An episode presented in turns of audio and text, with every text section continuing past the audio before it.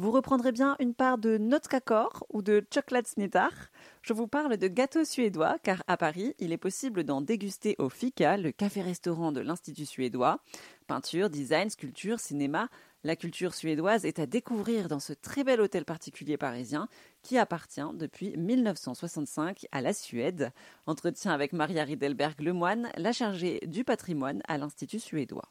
L'objectif, c'était de faire connaître la culture suédoise euh, à Paris? Exactement, et être aussi une plateforme pour les échanges entre la Suède et la France, pour poursuivre ces collaborations qu'on a pu constater fonctionnaient bien depuis euh, presque quatre siècles, et donc aussi de pouvoir encourager que ça continue, peut-être pas forcément exactement de la même façon, mais en tout cas être une plateforme pour les échanges aussi, c'est important. Est-ce qu'un lieu similaire avait déjà existé entre un pays et la Suède?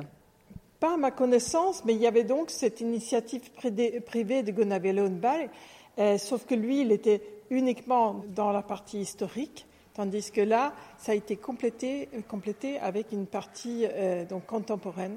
Et avec l'ouverture de l'Institut suédois, Gunnar Lundberg a fait don de sa collection et de sa bibliothèque à l'État suédois. Donc aujourd'hui, la collection qui est toujours montré ici à l'Institut suédois, euh, appartient à l'État suédois et est géré par le Musée national à Stockholm.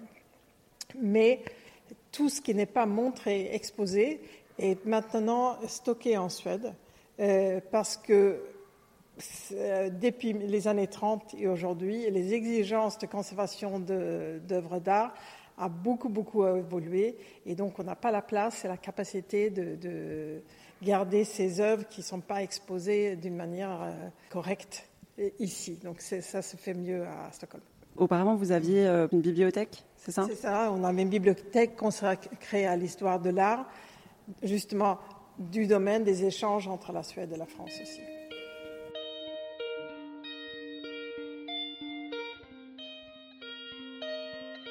Et donc, on va peut-être regarder ce qu'il y a au mur.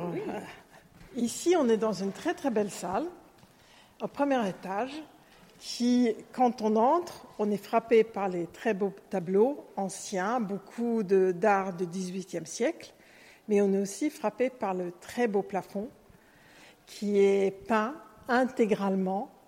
Évidemment, ça, ça fait partie de l'histoire de l'architecture française, mais c'est quand même un atout énorme pour nous d'avoir ce, très beau plafond qui date, qu'on ne connaissait pas à l'acquisition du bâtiment par la Suède mais qu'on a découvert ensuite en faisant des travaux. Donc c'est un plafond en poutre peint intégral euh, qui date donc du 1560, des années 60, 1570 à, peu près. Et donc le premier, euh, le constructeur de cette maison les a fait peindre parce qu'on retrouve son monogramme M pour Hector de Marle euh, au plafond. C'est un Français. C'est un Français, donc Hector de Mar. À cette époque-là, ce bâtiment n'avait pas de lien avec la Suède. Voilà. Et donc là, on a le plafond et le bâtiment du XVIe euh, siècle. Et ensuite, on avance au XVIIe siècle pour commencer à regarder ce qui se trouve au mur. Et donc, les échanges entre la Suède et la France ont commencé sérieusement après la guerre de 30 ans. Là, avec la paix de, de Westphalie, la Suède et la France se sont approchées. Euh, le roi Gustave II Adolphe est mort lors dans une bataille. Et sa fille, que beaucoup de Français connaissent, c'est la reine Christine, donc qui, qui, a appris la suite. Elle est restée au trône pas très longtemps parce qu'au bout de quelques années, elle a décidé de se convertir au catholicisme. Et une catholique ne pouvait pas régner la Suède, évidemment, qui était qui avait, euh, donc, où l'Église et l'État étaient très liés. Donc, elle a décidé d'abdiquer. La, Suède était euh, de quelle religion? Bah, Chrétien, mais protestante, d'obédience protestante. Mais avant son abdication, c'était une intellectuelle, une, reine intellectuelle qui correspondait avec beaucoup de savants et d'intellectuels dans l'Europe entière. Elle parlait plusieurs langues, latin, français, etc.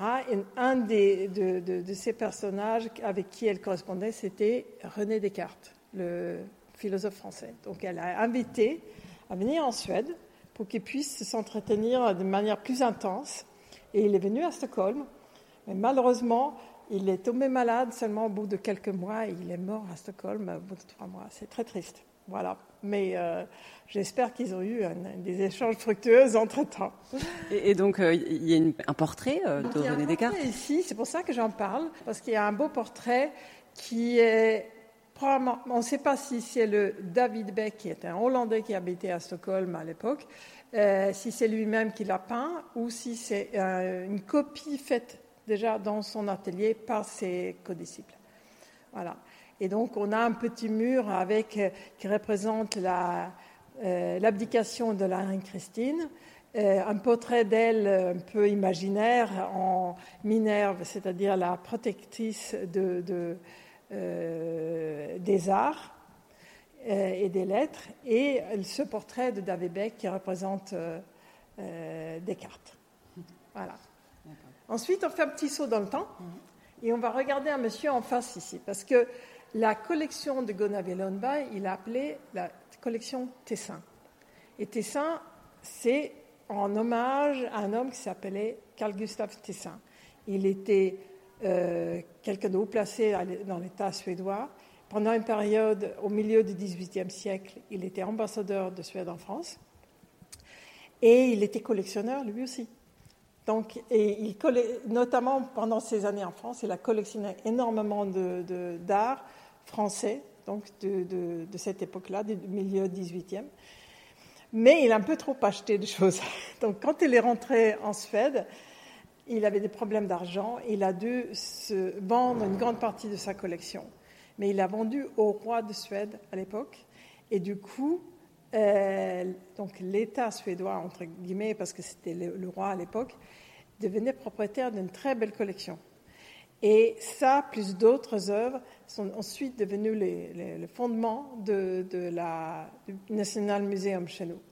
Donc, grâce à ce monsieur Tessin, la Suède a une très belle collection d'art français. Début des réels échanges artistiques entre nos deux pays. En 2017, une partie, les plus belles œuvres de sa collection, a été exposée au Louvre, ici à Paris, et les conservateurs français du Louvre étaient absolument enchantés de voir ces, œuvres, parce qu'ils disent beaucoup de choses pour un, un spécialiste, notamment parce qu'ils sont en très très bon état de conservation. Ils ont été très peu euh, restaurés parce que, justement, ils n'ont pas changé tellement de, de propriétaires durant les années. Merci à Maria Riedelberg Lemoine, chargée du patrimoine et des résidents de l'Institut suédois à Paris. Si vous souhaitez suivre la programmation de l'Institut suédois, rendez-vous sur erzen.fr. De säger diamanter är väl bara stenar. Men de skulle aldrig slita med hundra delar. Säger skiten gör det dum det du inhalerar. Säger aldrig några saker som jag inte menar. Jag har 150 sorger, du kan se det på mig. Alldeles för många nummer nu i telefonen. Alldeles för mycket ångest nu från igår kväll.